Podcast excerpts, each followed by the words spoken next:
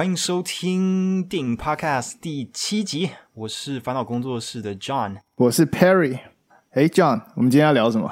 嗯啊，反正就跟平常一样，都还是从最近都在做什么事情开始讲起。好啊，好啊，我我最近就特别观察一些 Podcast，你知道，我这礼拜都一直在跟就是 SoundOn 交涉。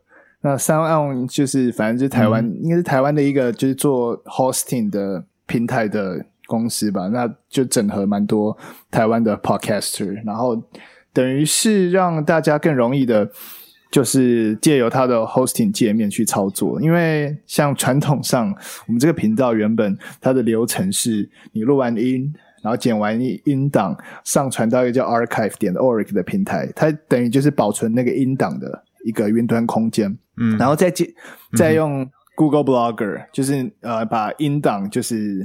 贴到 Google Blogger 上，然后用 Google Blogger 生成 feed，然后再把 feed 丢到 FeedBurner、嗯、去生成 podcast 的那个格式，然后我再把就 fee burner 生成的这个格式就丢到就是不管是 Apple Podcast 或 Spotify 等等的平台上，然后这样子我们才可以就是做完完成一集，然后再录完第二集，我们就要重重复反复一样的动作。就是对，然后对，非常麻非常麻烦。那后来我就看，就是蛮多人在用 SoundOn，然后我我就想说，那我也用看 SoundOn。那 SoundOn 它现在因为还在整合各家不同 hosting 平台，所以他们可能就是工程师也还在乔一些东西这样子。然后，所以我也还在跟他们乔，但是那个操作方法变得就是简单超多，就是。我只要嗯，就不不需要不需要，好像每次上传都要 跑一整个障碍赛那种感觉。没错，没错，没错。我我只要在它的背，就是它的那个呃 back end 上操作，然后上传音档，就可以完成刚刚所有全部的事情，变得很方便。嗯、我我觉得还不错啦，就是、嗯、对啊，嗯呃，然后呢，就是。反正我现在也在观察一些，就是台湾 podcaster，你不觉得最近台湾 podcaster 变超多的吗？你有观察到这样吗？对啊，就有一点感觉像是嗅到钱的味道吗？我不知道。没有啊，没有钱做这个没有钱，现在就真的没有钱，除非你借到业配。现现在啊，现就是该怎么讲呢？我觉得有点像是嗯，四年前呃，YouTube 在台湾的那种状况吧。就是在短短大概一年之内，就突然有一大堆人都开始当 YouTuber 那样子，然后当时也是赚不了太多钱了。可是接下来几年之内，当时有分润吗？有啊，其实那整个嗯 YouTube Partnership 就是可以分润的那个方案，从大概二零一零年前后的时候就有了。它它最早期的时候是就是由他们官方去选一些比较大的频道来做测试，然后再经过一些。就是慢慢把那整个功能修得比较好的过程之后，然后才开放，就是让所有的账号，就是只要达到某一个门槛，就可以去开启就是盈利的功能，这样子。哦，只是现在 Podcast 没有分润的这种机制啊。对，因为它它没有那种平台本身置入的广告在上面了，所以就变成说你要赚钱的话，你就自己去找业配这样子。对啊，所以。就是它，它没有一个就是商业模式比较成熟的啦。现在就只有业配，或是对，嗯，所以对啊，所以反正现在加入还不会赚钱，那当然是看之后吧。那这个整个市场有没有做起来？那很多产业都是这样。嗯，其实我还蛮好奇台湾的 podcast 产业到底可以做多大？因为我听 podcast 最多大概是在二零一二年前后吧。那个时候台湾就是你跟台湾人讲 podcast，然后他们完全不知道这个到底是什么东西，然后你还需要去解释说，哦，它是有点像广播节目，但是它是从网络上下载下来，然后你随时想要听都可以的。跟现在比起来是完全不一样的两个世界那种感觉。嗯。对啊，对啊，现在就是比较我我觉得从，因为我以前听是从科技导读开始，就我反正我入行比较蛮晚，大概一一八年还科技导读什么时候？一八一九年吧。嗯、然后反正他们开始做 podcast 之后，我就开始在听。然后后来听听听之后，就百灵果就出现了嘛。嗯、那百灵果就等于是把整个 podcast 有点就是让在台湾更多人认识。嗯，我觉得算做的蛮成功的啦。然后才后来才有就是。股癌啊，然后就台湾现在最红的台湾通勤第一品牌嘛，对不对？你有听吗？我有稍微听了一集，不过就我不知道，口味不太合啊。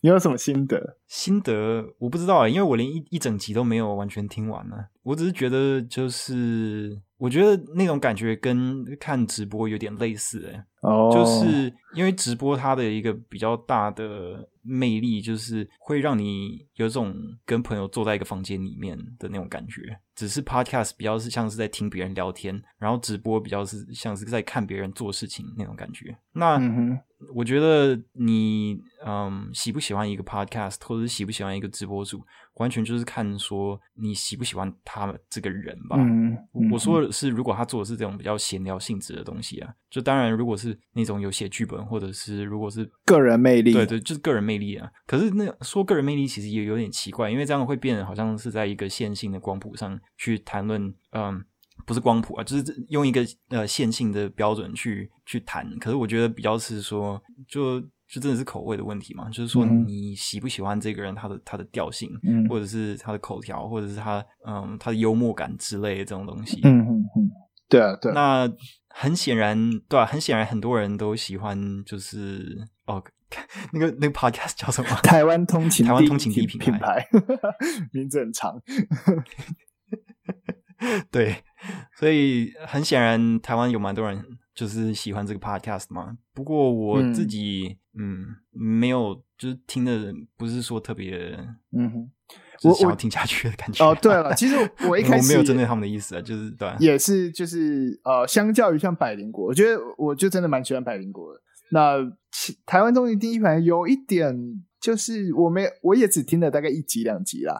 所以我不不敢说真的很了解，但我我觉得内容是好的，但是问题是那个是不是可以持续听下去的这个，嗯，嗯，我不知道是不是因为像百灵果，像啊凯莉他有在讲 stand up com comedian 之类的，所以对于这种你知道拿捏这种节。奏、嗯、拿捏的比较好啊，我觉得这个有差，啊、就是好的内容大家不一定会一直想听下去，但是有好的安排，就是可以让这些好的内容就是容易继续听下去。对，我我我不知道，可能是这个原因，这、嗯、是我的我的猜测，这样子啦。说不定。对啊，对啊。不过我我稍微讲一下我我自己听的 podcast 都是什么类型好了，嗯、这样大家应该可以自己去衡量一下，就是大概可以评论出说我大概是什么样类型的听众。可是我就是我平常听的都是英文的 podcast，所以可能台湾人比较不会知道，除非你，你特别上网去查。或者是就是因缘际会接触到之类的。你有你有看最近那个？你有看最近那个超立方有一个影片在讲，说大家都听哪些 podcast，也全部都几乎是国外的，啊，大家都听国外的 podcast。然后、哦、我不知道啊，对，我没有。他光电影好像就介绍了四五个吧，嗯、然后对，全部都国外的 podcaster。哇，对，说不定他跟你也就是、嗯、听的东西很接近哦。说不定，说不定有一点重叠之类，我不知道。我等下去，对，我我等下去看看他的影片，看他提到哪一些。好啊，嗯，我我觉得可能我听最多的 podcast 应该是嗯 The Writers Panel，他以前是在 Nerdist 那个。算是联播网系统里面，可是他现在算，他现在换到另外一个去了。然后他就是一个，他的主持人是一个好莱坞的编剧，然后他平常主要做的内容就是在访问其他那些在电影圈或者是在电视圈，或者甚至是在漫画或者是那种动画产业工作的，就是主要是编剧，有时候也会访问导演这样子。嗯哼。然后他谈论的内容主要是针对整个创作的过程，还有有时候也会谈到那些人他们是怎么进这个产业的。因为通常每一个人进产业的方式不太一样，就是相差都蛮大的。嗯、就是对的，就是各式各样的背景都有。有些人可能以前是当老师啊，有些人是就是他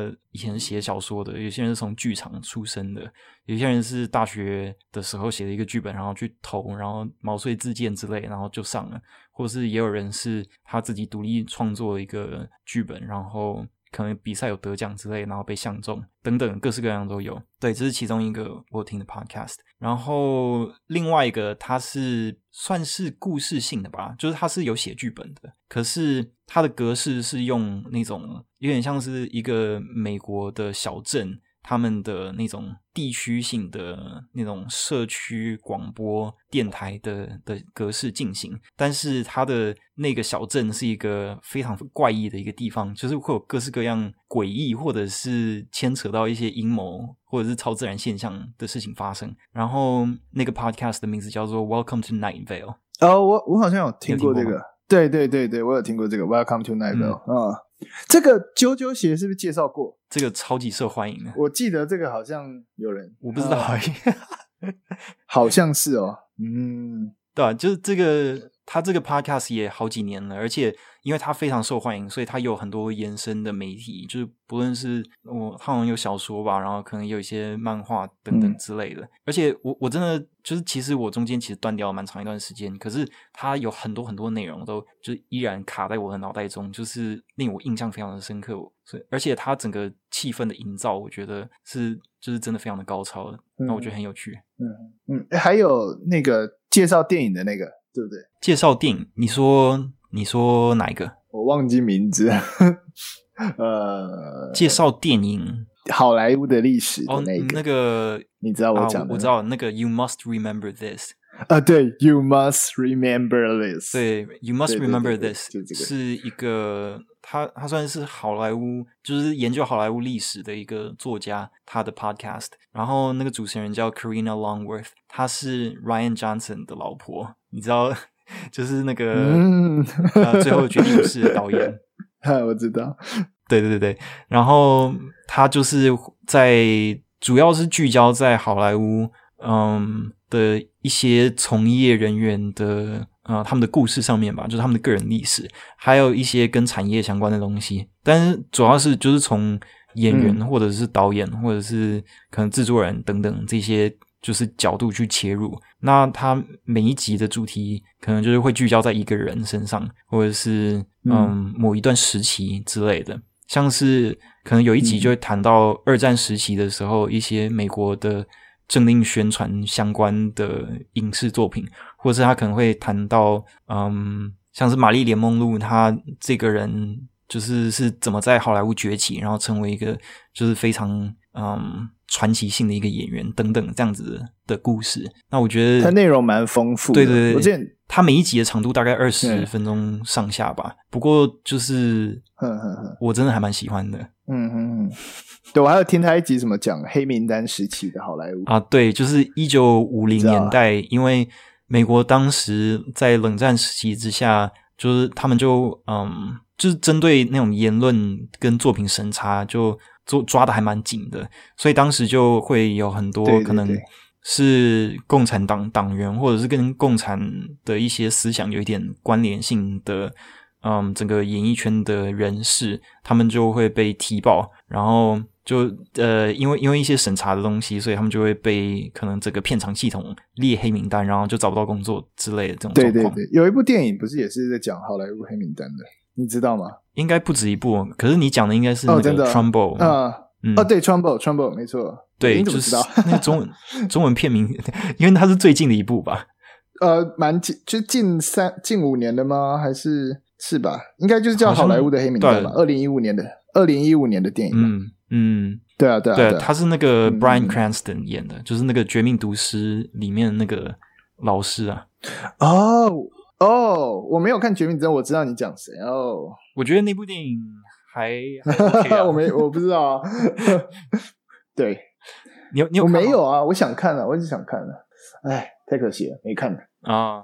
他其实是在讲那个黑名单时期比较后期的事情，嗯，就是嗯，因为很多人。就是基本上算是公认，Dalton Trumbo 他是终结好莱坞黑名单的其中一个重要推手吧？哦，你说那个电影的片名的那个人，对，就是主角嘛，是吗？对啊，主角。那嗯，反正他他大概就是讲说，他就跑去找那种专门做 B 级片，就是低成本，然后比较走低俗路线的电影的片商，然后。去跟他讲说，哎、我这个以前得过大奖，然后都专门写一些高品质作品的编剧，因为被黑名单，所以我还找你们合作之类那种感觉。然后就透过这个，就是不断累积一大堆很赚钱的作品，然后搞到最后，其他的片商也就是很想要跟他合作。可是如果要跟他合作的话，就必必须得就是触犯一些可能嗯政府列下的那种潜规则，偏向黑名单的那个感，就是有可能会成为黑名单的风险。没有，他已经是黑名单，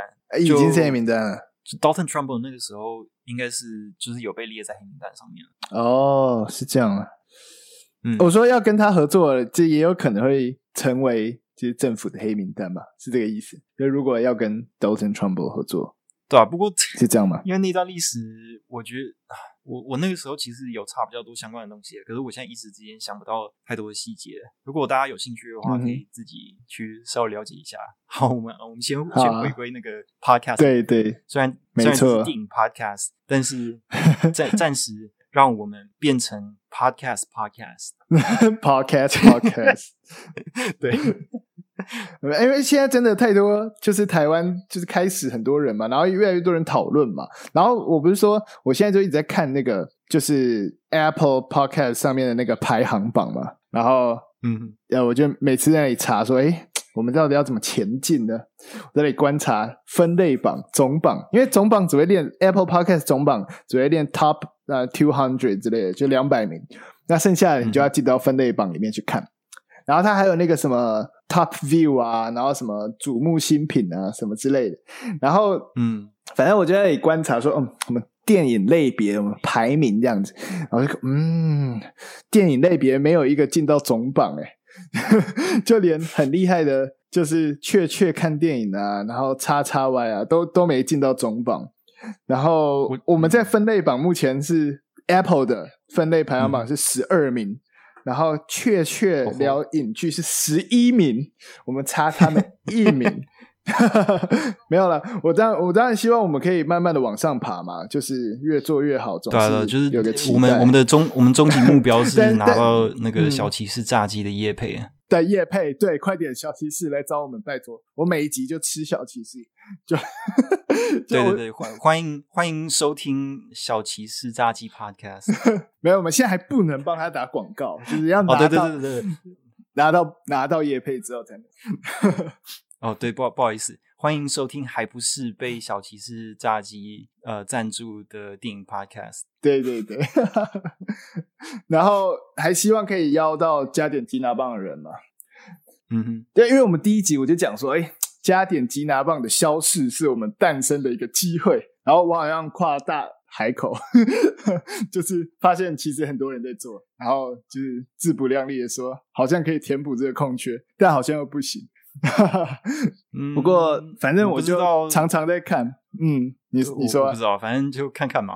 对啊，对啊，且战且走，试试看，试试看，对对对对，有了，就超立方有机会了，就是立方会，嗯，来上节目。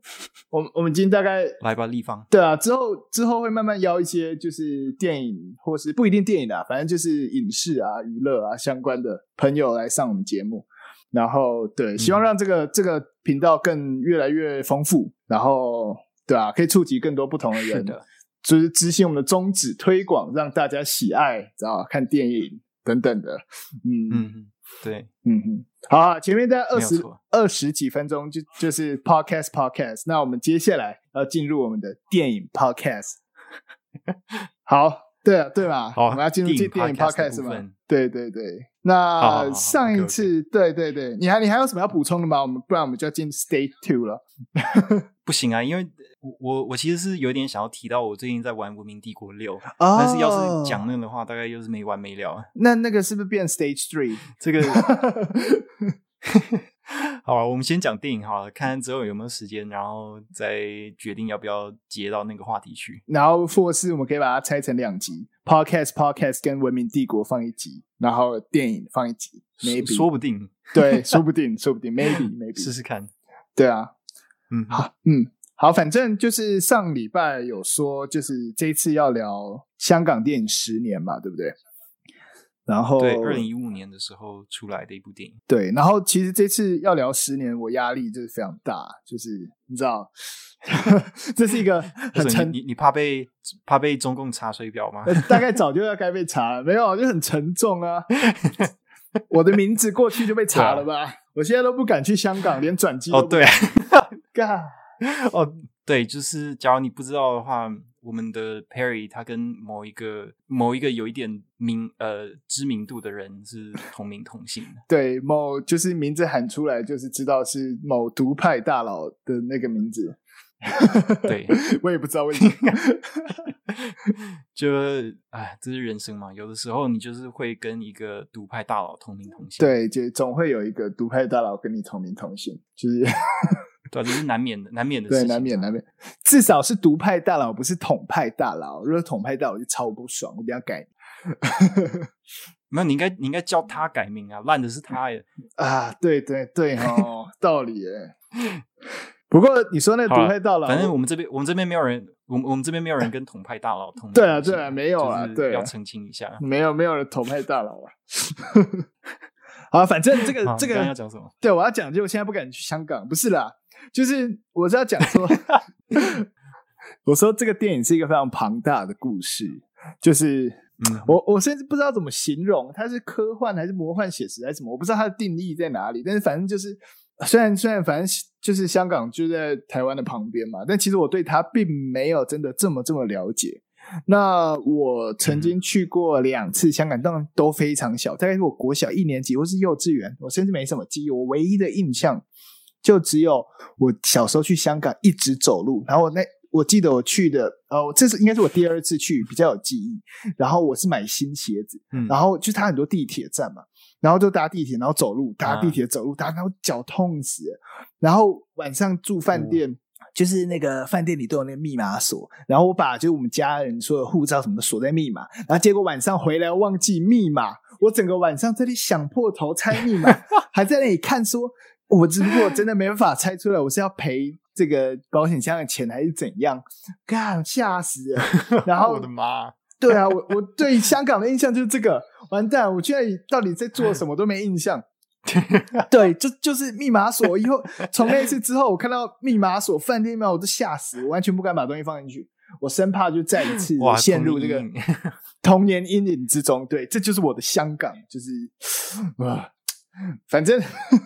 我我对香港的印象是这样，是直到 呃大概一四年吧，它是有雨伞运动嘛，然后到去年反送中，嗯、就是稍就是这个香港的意识让我开始就是注意到他说哦，就是其实还有很多问题，然后其实应该去关心。那我觉得他们就是不断在对中国政权的中共政权的控诉嘛，就是嗯。因为因为嗯，我不确定所有听众或是都都这么了解香港，我也不敢说这么了解。那我可以确定的是，香港是在呃当时是什么时候？就中英联合条约是不是有这个？然后嗯，签下来就是答应香港五十年不变嘛。就中国答应，嗯、就所谓的一国两制嘛，就是中共只干涉就是国防跟外交嘛，那剩下的什么司法就独立啊，然后就是等于是有他们自己的一个系统嘛。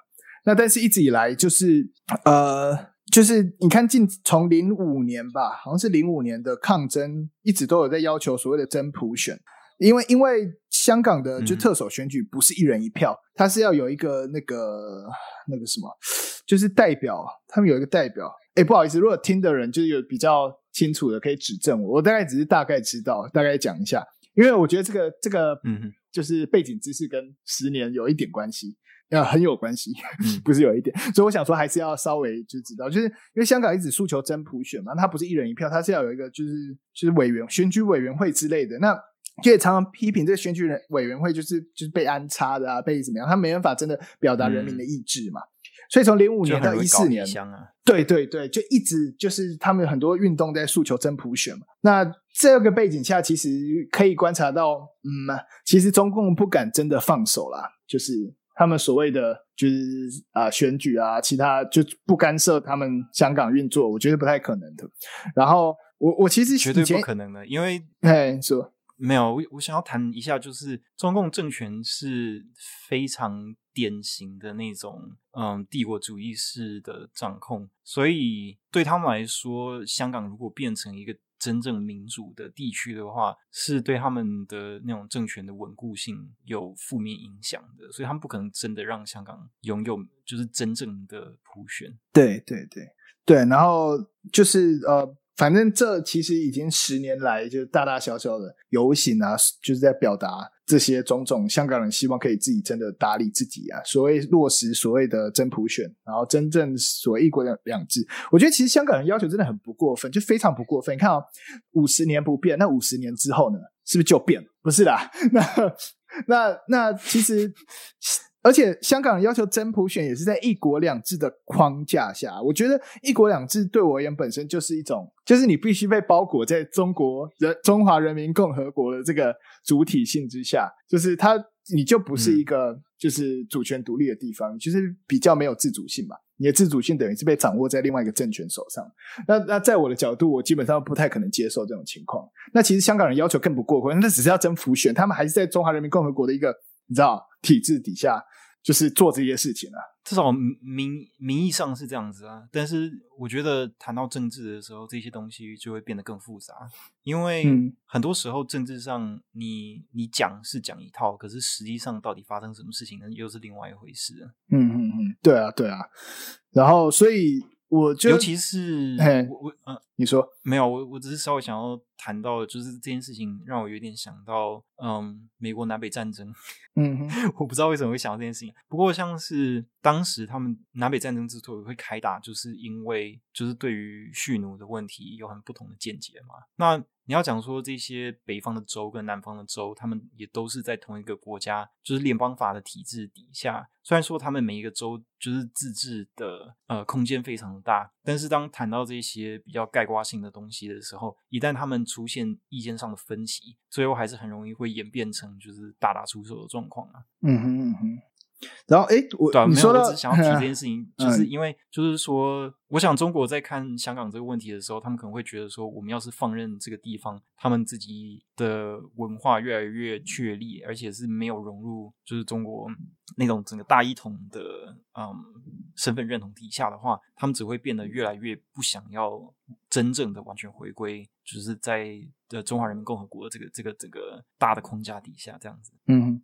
你说到南北战争，我之前是不是有看到有一个什么南北战争的真正原因，就是解放黑奴，它只是一个，就是只是一个，就是旁呃其次的原因，它好像跟经济跟。就是税有比较高的关系。好了，我不知道，这可能请历史历史专家去讲。我只是印象中，我之前读过一篇，好像在讲说南北战争就是不只是因为啊，就是蓄奴这个原因啊，它跟高关税啊，然后还有就是就是其他的，反正有其他其他的原因就对了。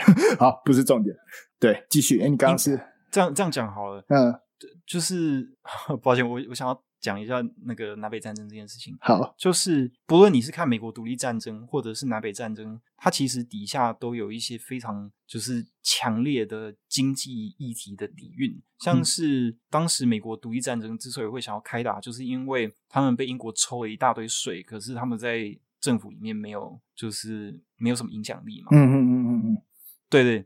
所以这其实当中有很大一部分是不想要给英国那么多钱啊，嗯哼，就是说到底是这样子。但是另外一 方面，其实也是，就是这这件事情其实是就是经济自由跟人身自由这种东西，我觉得是没有办法分开的。那至于南北战争，南呃北方的州，他们因为工业化的早，所以对他们来说，就是不使用黑奴反而是比较。就是在经济上是比较合理的一种做法。那南方，因为他们大部分都是以种植农作物，而且很多是那种种棉花，所以而棉花当时全部都是人工采收的。那在那种情况下，他们的经济基础基本上都是建立在这个奴隶体制上面的。嗯。所以说，我觉得你没有办法把经济议题跟呃人权议题分开来谈。就是当你，尤其是你要打仗的时候，这两个东西一定会纠结得非常的紧。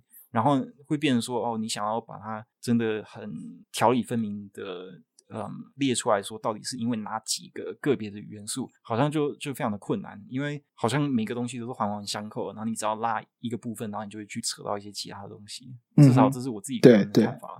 嗯哼，对，有道理。我刚刚讲哦，我我是说，就是就是香港人要的其实不多嘛，就我我在我看来啦，因为因为呃，大部分的香港人要的应该不多啦。嗯那我我知道，也当然有比较多，就是当然希望他有更香港更有自主性啊，等等，甚至到港独啊，反正就一定会有。但我我的意思只是说，嗯、就其实这种推动就是这种人民意识起来，就是到包含去年反送中这么多人上街，然后甚至就是大规模的这种抗议事件，就是它它不是马上发生，它是累积了很久很久，然后一定是原本一小群人，然后越来越多人，越来越多人嘛。因为因为其实我觉得还是要讲一下，就是就是游行抗议是民主国家在普遍不过的事情。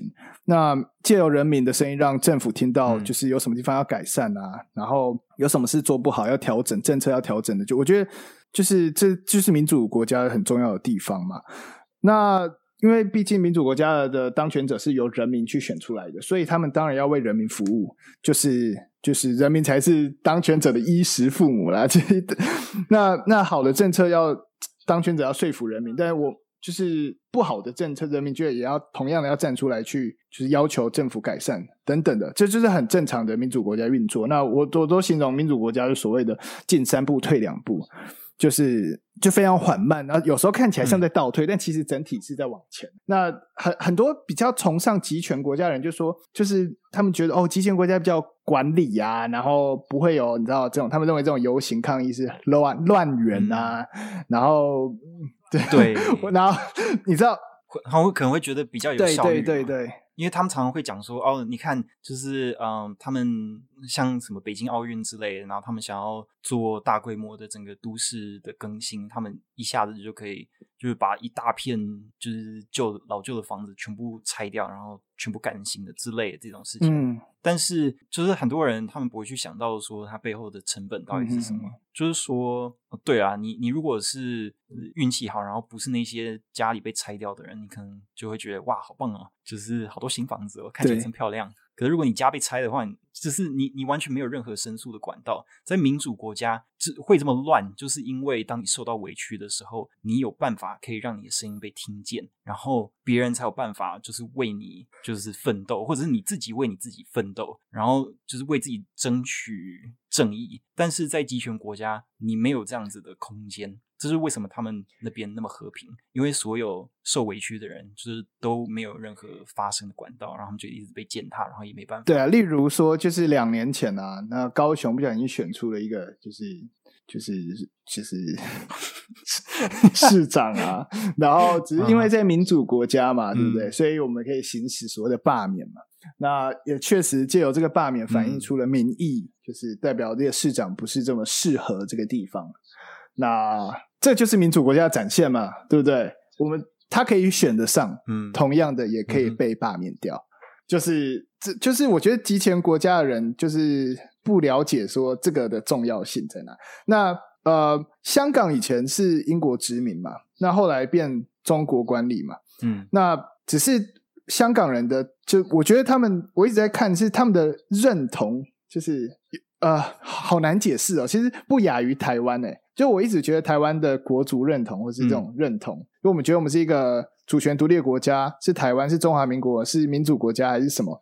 然后就香港人同样，他觉得他们可能曾经英国殖民的，就是、嗯、的人，他们是香港人，他们有很多是中国人，那他们到底是你知道哪里人？就是。呃，我我觉得这个问题也是就是非常有趣。嗯、然后，其实，在我觉得就是这几年的抗争，香港的抗争中，会不断把这件事拿出来重新再再讨论一遍，到底什么是香港人？那在中国的一国两制之下，香所谓的香港人代表的意义是什么？对啊，反正嗯，嗯对，反正这个十年这部片子就是简单来说，它是一个五五个短片组合的电影嘛。然后我觉得他就有点是对，他是二零一五年拍的，所以他在假想十年后的香港，就是，就是他有点是对十年后的香港做的非常大胆的警示片啊，我觉得。然后也我我在我现在这个角度，二零二零年看这五年前的电影，有点像预言，就是 对哦，真的哦，反正我我中间好几度看不下去。不过，嘿，你说他。我我觉得，尤其是在现在这种整个政治氛围底下，你去看它里面谈的东西，你就会觉得说，其实它它根本不是预言，而是用最合理的方式去推断事态可能会发展成什么样子。而且在很多层面，他的想象可能还太过保守，嗯，而且还是十年后，我觉得大概五年之五年内就发生了，他们一定没有想到这个。对，因为当时那个电影出来，当时不是中国有那种官方媒体就讲说，哦，这个电影在散布危险思想，根本是无稽谈，这种事情根本不可能在香港发生了。然后结果不到五年，然后就就变成现在这个状况了。对啊，对啊，所以，啊，这这真的是我我说为什么我好几度看不下去？其实，呃，这部电影刚出的时候并没有马上看，因为我我大概猜得到它是什么样的电影，嗯、然后。啊，我我觉得我看这种电影我都会很，你知道不舒服。如果它又是现在进行式的话，然后所以，所以我其实不太敢看啊。当时那因为这一次要谈这部电影，所以我就去买了他的 DVD 来看。那就是我真的好，它有五个部分嘛，我第一段就快看不下去了，然后第二段也看不下去，第三段也看不下去，就是我每一段看的都很辛苦，我没办法一天马上把它看完。嗯因为，嗯、呃，该说他拍的太好了，还是说太写实了，还是就是他很容易就让你投射进去了？呃，嗯、这该怎么讲？反正我我简单讲，他，他嗯，你说。他他可以说是拳拳到肉吧，就是他在讲议题的时候，他完全没有任何嗯想要委婉或者是修饰的那种想法，他就是真的想要谈一件事情，他就直接用力的谈下去。对，嗯，他唯一真的就是有比较稍微收手的，我觉得是他第五部《本地弹》啊，就是下手没这么重。嗯、对对对，反正他，他那个对你说。然后我我我们先从头开始讲好了。对对，反正他五部，第一部是《浮瓜》，然后是有导演郭真。那第二部叫做《东城》（Season of the End），是黄飞鹏。嗯、那第三部是《方言》（Dialect），是欧文杰嘛。然后《自焚者》是周冠成。嗯、然后最后一部就是《本地蛋》吴家良。那他大概每一部片长大概二十到十十五到二十左右的一个片长。那最长的是。东产吧，二十六分钟，反正这个是我最，这也是最艺，我觉得最偏向艺术片的一部电影了。然后我我也是看不太下去的一部电影，对就是看得很辛苦啊。不是说他拍的不好，反而说他拍的很好，所以我看得很辛苦。嗯，对啊，对啊。我们先从第一部《浮瓜》开始吧。嗯，好。那稍微讲一下它的剧情吧。呃，你要讲还是我来讲？可以啊，我可以讲啊。呃，哦、反正好，好，我我我先讲好了。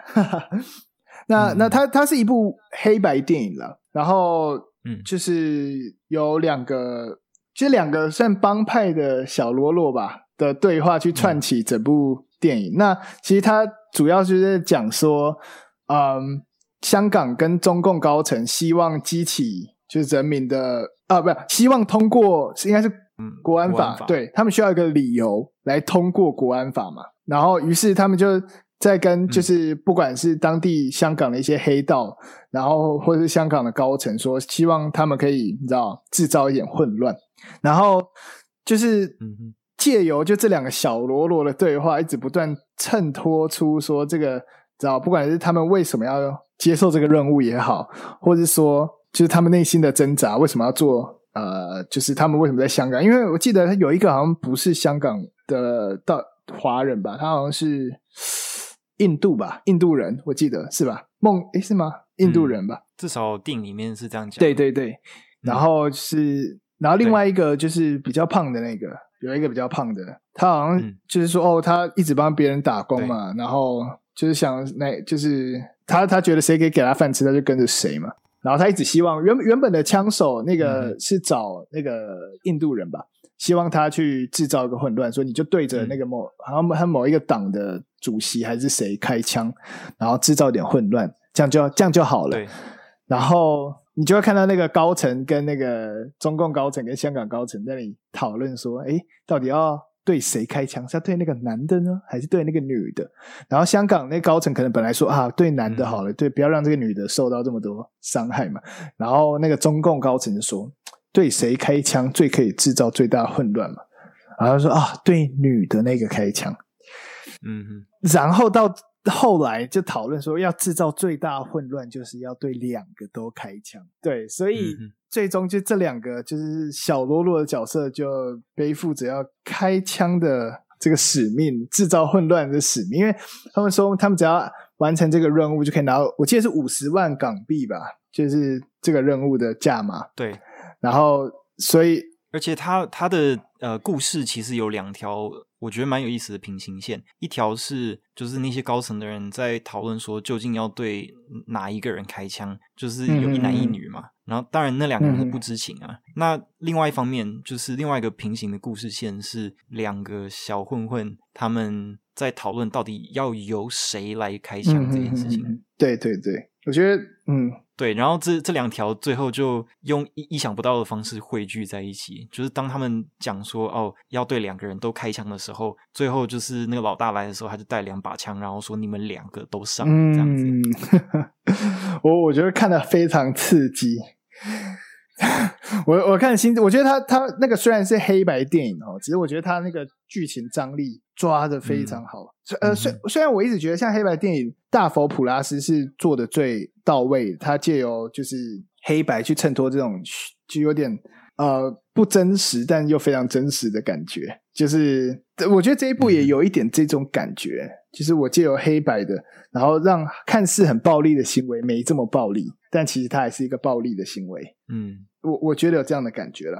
嗯、那反正，在现实中，五月二十八号，二零二零年五月二十八号，中华人民共和国通过，就是好像是两百八千两千八百多万，呃，两千八百多票通过，呃，一票反对 通过国安法，香港立法会进行国安立法，就是授权，所以二零一五年说要制造混乱。来立国安法，在二零二零年的今天，国安法已经长出来了，所以我现在完全不敢去香港，嗯、连转机都不敢，我怕我一走进去就被遣返，遣返送终。呃，对啊。对啊，虽然就是用用讲的会觉得好像有点荒谬，或者是会觉得说怎么可能就是会发生这种事情，可是现实中就是有发生过好几次的，嗯、所以而且那个是在就是这个法法律都还没有通过之前，有一些人就莫名其妙就消失了，所以啊，这这种事情真的很难讲。对啊，对啊，所以我我是真的，尤其你在二零二零年今天看，这是真的非常非常有感觉了，所以嗯，嗯，就是对，这是第一部。然后呃，第二部，第二步最哦，要直接要直接你你第一步要还要补充什么吗？嗯，没有，就是我我在看的时候，其实这个就会让我想到很多，就是历史上的案例吧。就是说，嗯，某一些握有政治权力的，就是单位或者是国家之类，他们为了想要达到某一些特定的目的，然后就做出。类似这样子的事情，嗯、就其中一个，就是当然这不是完全相似的，不过我就想到说，就是因为在一九八零年代的时候，美国中情局想要在南美的某些国家策动一些就是反政府的动乱，嗯、好让他们可以去安插亲美的政府，嗯、就是亲美的有点像，也不完全是傀儡政权，不过就是亲美的政权啊，所以他们为了要嗯有拿到够多的资金去。资助当地的武装叛变组织，所以就嗯，在美国贩毒，嗯、然后这些毒品大部分都流入黑人社群。嗯、那这件事情就是它其实有点复杂，而且因为还有很多相关的文件都还还没有解密，所以实际上到底状况是什么，就是还不是那么的清楚。但通常了解这件事情的人。都同意说，就是中情局真的有，就是走私毒品到美国，然后卖给那些比较弱势的社群，嗯、然后就是让那些嗯种族问题又更加剧。嗯、所以我我就觉得，就是如果说你是一个没有什么在嗯读历史，或者是比较没有在关注政治的人，嗯、看了这部电影，然后看了第一篇，可能会觉得这真的是有一点。超就是有点太夸张了，太夸张了。现实中不是没事，对，太夸张了，就是。会觉得这是怎么可能会发生这种事情吗？这个这这太荒谬了吧？然后就就跟中共那边的报纸讲的，就是说哦，这个这这个是呃想要散播混乱，有的这种事情怎么可能会发生呢？对，对，假的。可是现实中就是这这不是哪一个国家的问题，而是只要握有握有权力的人，他们想要持续掌握权力，或者是想要让他们。想要发生的事情发生的话，就是有就是多不胜数的的案例可以去证明说这种事情确实曾经发生过，而且未来很有可能还会再继续发生这样子。嗯、就是其实像你讲的，就是这种事、嗯、这种手法，就是中共用的这种手法，其实早期在非常多集权国，不不用集权国家，像你刚刚讲美国好了，其实都用过很类似、很类似的手法。嗯、所以啊、呃，只是只是因为香港这离我们太近了，就你感觉好像就是历历在目，就会觉得好像真的刚发生没多久。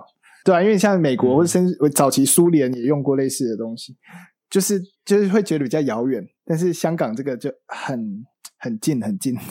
对啊，就是离我们坐飞机一个多小时就到得了的地方，现在正在发生。对啊，对啊，这种事情就是嗯很难想象，而且你是想象曾经就香港的形象非常好。就是不管他的电影啊，或是说他的整个散发出来，他司法是刚正不阿，然后司法独立。他早期非常多那种警察片嘛，就是把那个香港警察塑造的非常公正直嘛，然后嗯，就好像就是没有任何偏袒等等。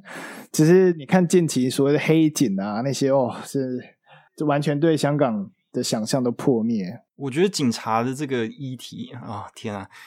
这这这件事情也是最近非常有话题性，因为美国现在也是有对对大规模的抗议嘛。哦，很这很庞大。这个不过其实对对啊，你你如果去谈说这些抗议的行动为什么会发生，当然原因是就是有一些差异性，但是我觉得有一些基本的原则是很很相似的，就是说为什么警察这个所谓的执法单位看似应该是。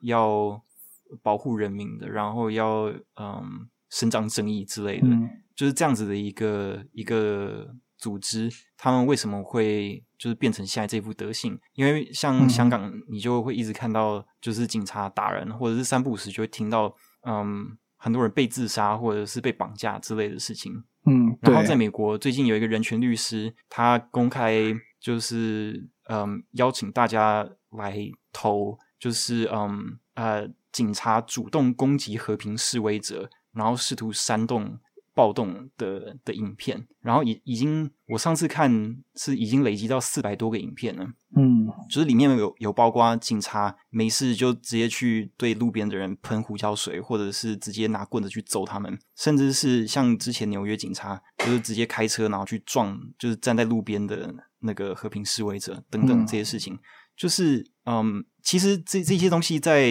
政治理论的领域里面，算是已经被讨论到有点烂掉的事情了。嗯、就是比比较偏左派的，他们就会谈到说，警察这个组织，它本质上的功能，并不是为了嗯保护人民或伸张正义，而是为了要确保拥有权利的人能够持续握有权利。那在和平的时候，这这个会以一种维持社会和平的形式呈现出来，所以我们就会看到警察打击犯罪、警察服务人民等等的。但是，当人民对政府表示不满的时候，而且会可能对于那些掌握权力的人造成威胁的时候，警察就会去攻击人民，而这是一件非常自然不过的事情，因为这个就是他们工作的一部分啊。只是他们的体系吧，嗯，看。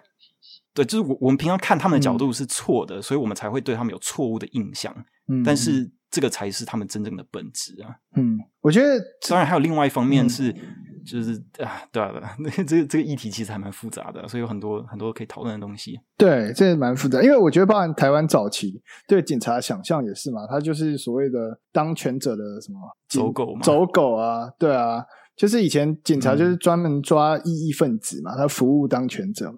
嗯、但当然，我觉得现代应该要翻转这个想象啦。嗯、只是因为我觉得有一部分是因为他们受到训练的体系就是如此，就是他们是在那个像像警察大学，或者说就是你知道，就是那个警察的组织里面受训嘛。啊、呃，或许他们早期比较老一辈的，就是一直以来受到这样比较封闭的训练，所以很多的观念当然就是比较。保守，但近几年应该有稍微比较好一点点吧，应该是有啦。那那我觉得最有感的，嗯、没有我我没有那么乐观呐、啊。哦，因为我觉得这个不是，嗯，我我觉得这个这是没有办法翻转的事情，就是这是一件结构问题嘛，跟。对，这是结构性的问题，而且我说的不是说哦，因为呃结构腐败，所以才造成这些问题，而是这个体制本身就是被设计成这样子的，因为它嗯。这这个才是它实际的功能啊！那你说要改革，我觉得不太可能，因为你改成我们理想中的样子的话，它就没有办法具备刚刚提到那些功能了。那在那样的情况下，那些握有权利的人绝对不会允许这样子的状况发生啊，或者是他们就是大概会做一些公关，然后表面上搞得好像说哦，对。就是其实他们现在终于开始比较着重于一些比较抽象的理想啊、嗯呃，然后比较着重于就是真正保护那些弱小没有办法保护自己的人。但是说到底，就是当就是这类似这样子的情境发生的时候，他们大概还是又会回到就是现在我们看到的那个样子，就是为那些掌握权力的人服务，然后去攻击那些反而才是最需要保护、最需要帮助的人。嗯嗯，这。唉，我我我可以理解你的想法，就是我我也会希望说，就是这些东西是可是可以透过一些改革性的的方式去修正的，但是可能我比较悲观一点吧。嗯哼，我觉我觉得最有感觉，其实我一直对警察都没什么好感了，是直到我几个非常好的朋友，就是我们在那个人本教育基金会认识的，那他们是警大出来，他们他们的想法完全跟传统。嗯我觉得会会去参加人本教育基金会本身就不是正常的，就不是正常体制下出来的。那所以他们一定也是就是你知道警大里面的异类嘛。那我时常也会就是故意呛他们说一些就是警察的事情的。我觉得他们也知道。那我觉得其实最有感的是就是啊三二三二四吗？占领行政院吧。呃，嗯、我我就是那那那天是真的很刺激了。那你就真的看到哦，警察探花吗？对，没错，警察为就是、嗯、知道政府。服务他们只能我我的朋友我的警察朋友当天就只传讯息我说，你你最好不要待在那边，就是说那没办法，就是他们因为他知道会调哪几个警局的人来嘛，他说这次调非常多人，嗯，那我建议、嗯、建议你不要在那边，因为这可能跟平常的叫陈抗是不太一样的，觉得那就是如果大家知道行政院三二三二三那次是真的，你会感受到呃，就警察是有敌意的。那我我不不能说所有，他们只是在执行他们的任务啦。嗯、但对于我们而言，那个是一种敌意嘛？就就是我的解读是这样了。嗯、对啊，行政院行政院那天我不在，就是我嗯，立法院那天我在。嗯，那天其实事情还没有演变的那么混乱，但行政院那次是真的还蛮严重的，就是你会看到一大堆。就是全身被水柱喷湿，然后头上在流血的人被警察拖来拖去之类的状况。对对对，是这样没错。反正反正这不是 不是这不是重点，我们没有要讨论警察，因为啊，这个这个主题又可以讨论很久。我我们回到电影吧。对啊，刚好电影里面对比较没有触及到警察这个议题啊。嗯。只是可能可能因为最近比较嗯跟抗议相关的东西有比较多是聚焦在警察上面嘛，嗯嗯嗯，对，对，所以话题就有点插出去。不过对啊，嗯哼，然后好，你还有要补充什么吗？不然我们要进入第二没有没有第二段。对，抱歉，我太聒噪了。不会不会不会，OK 的 OK 的。好，第二部东产吧，东产。嗯，你要不要说说刚才演什么？我觉得好难懂，但也没这么难懂了。但就是冬残，他这部算是一个比较概念性的影片吧。他嗯，他的背景是有点像设在未来，但是他是用一种很简约的方式去表现的。一方面是因为他这是低成本的电影，所以他没办法做太多特效嘛。嗯、另外一方面，嗯、他们想要营造出来就是有一点嗯破败的氛围吧。就讲说未来。就就是有有两个角色，一个男的跟一个女的，然后他们黄静跟刘浩志，对对对，然后他们嗯，在试图透过制作标本的方式来保存过去曾经发生过一些事情。嗯哼，应该可以这样讲吧？对对对，我觉得是啊，就是他应该是朋友的家被拆掉吧？应该是这样。对对对对，然后。他他们所谓的制作标本，是指说他们把那个房子被拆掉之后，从那个废墟里面挖出来的东西，用一种几乎像是在考古一样，非常嗯讲究、仔细，然后非常对非常温柔的手法，把一个一个碎片、一个一个物件挑出来，然后清理干净之后，放在特别的容器里面等等的。然后，反正那个故事演变到最后，就是那个男生的这个角色，他就希望自己可以被制作成一个标本。嗯哼，这样子，我这看的好辛苦。我觉得，我我我觉得他在嗯。表达某种执着，哎，就是对于过去已经消逝的东西，嗯、但我又想要把它用某种方式留下，但没办法留下，所以只好把我自己也留在过去，所以我自己把自己做成标本，就是在对于我过去这些已经消逝的事情做成标本是同样的，我自己觉得是这种感觉，嗯、所以啊。呃他最后再吞下那个那是什么内脏凝固剂吗？哦，吃那个黑色粘土，嗯、像好像嗯，我我看的好痛痛苦哦，吞不下去那个东西，那个真的很不舒服。对啊，真的真的，他刻意想要表现出这个不舒服。嗯、我再怎么样的不舒服，我也想把我自己做成标本，因为这个已经消逝的香港，这个消逝香港已经容不下我了，就是我也必须被留在过去。嗯我也必须被做成标本，嗯、就如同所有的香港人，他已经不是香港了，所以大家都是某种标本，被好好的保存下来。反正我觉得我看这部非常也是看得很痛苦。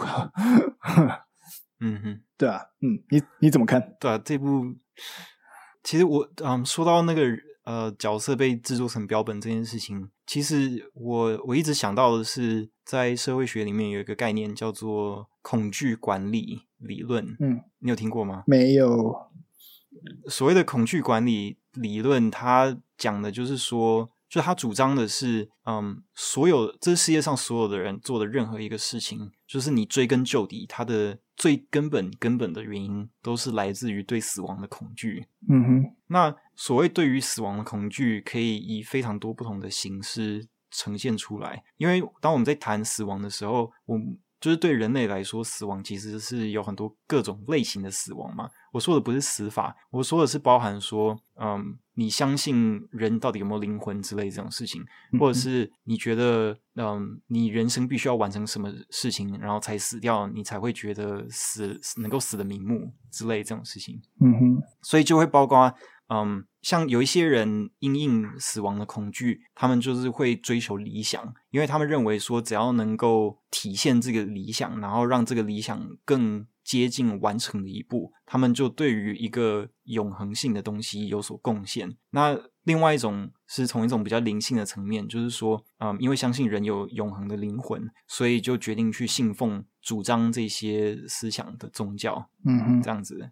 因为只要你真，假如说你真的活在这个宗教的世界观的话，就表示说你的肉体的死亡不是真正的死亡。像讲基督教好，他们常常会谈到永生。所谓的永生这个概念，并不是真的讲说你会永远活下去，而是说人的灵魂是不灭的。那你只要信奉上帝的话，就是至少从新教，就是路德派的角度来看，就是有所谓的因信称义。我因为相信上帝而得以称为义人，所以我死后可以上天堂，然后我永恒的灵魂就会一直在乐园里面，就是继续活下去之类这样子。那我觉得把自己制作成标本，这也是一种想要追求永恒的，就是的的一种想法吧。就至少我的感受是这样子啊。当然还有像你刚刚提到的，就是追求某种已经逝去的理想那种感觉，所以。它有点像是两条线的交叉点，一个是追求一个已经消失的理想，然后另外一个是让自己以某一种嗯，就是心目中向往的形式被永远保存下来，这样子。嗯嗯嗯嗯，对，我觉得对啊，其实这部电影的感觉就是这样。然后其实中间你可以看出他为什么，他不是说他就是做了一个梦嘛，然后他一直在那个房、嗯、房子里游荡嘛。然后一直走不出去，然后，嗯，对不对？怎么样？怎么样？就是就是香港，好像在诉说香港是呃没有脱离不了这个这个已经消逝的香港啊。就是你身为一个香港人，然后你的你的家园、你的国家、你住的地方，已经不再是你认识的那个地方，你只能不断从梦中去想起它，然后然后不断的回到那个地方，不断看到那个地方，嗯。我我我的感觉会是这样子，所以借由标本，借由梦境来阐述这个就是已经消失的地方，这样子。嗯，你觉得呢？嗯，对对，我同意啊。它比较是嗯，跟其他片不一样的是，它比较是从抽象的角度去切入吧，就它比较是聚焦在嗯。诠释感受，生活在这样子的的环境里面的感受，对，嗯、所以他会用一些比较嗯，想要捕捉意境的手法去呈现那整个故事。嗯嗯嗯嗯。好，我 们虽然只讲完两篇，不过我们呃目前录音的时间已经大概一个多小时了，所以第一集的部分就先到这边告一个段落，然后我们后面三部留到下集的时候再继续谈。好。好，呃，记得欢迎订，诶，我都要讲一下，欢迎订阅。我现在都你知道，自从开始关心这个 podcast 的排行之后，我就会叫大家欢迎订阅、五星吹捧、对对对对留言、五星吹捧，对 对。然后，对对对，分享给你们的家人朋友，对，还有所有在路上遇到的人。哪一天真的拿到小小骑士的叶配的时候，一定会好好的感谢大家。对对对，我们我们会来个感谢祭，感谢祭，看看能不能就是 看看能不能送大家炸鸡？对，没错没错，真的真的。那这集就先到这边了。好，嗯哼，拜拜，拜拜。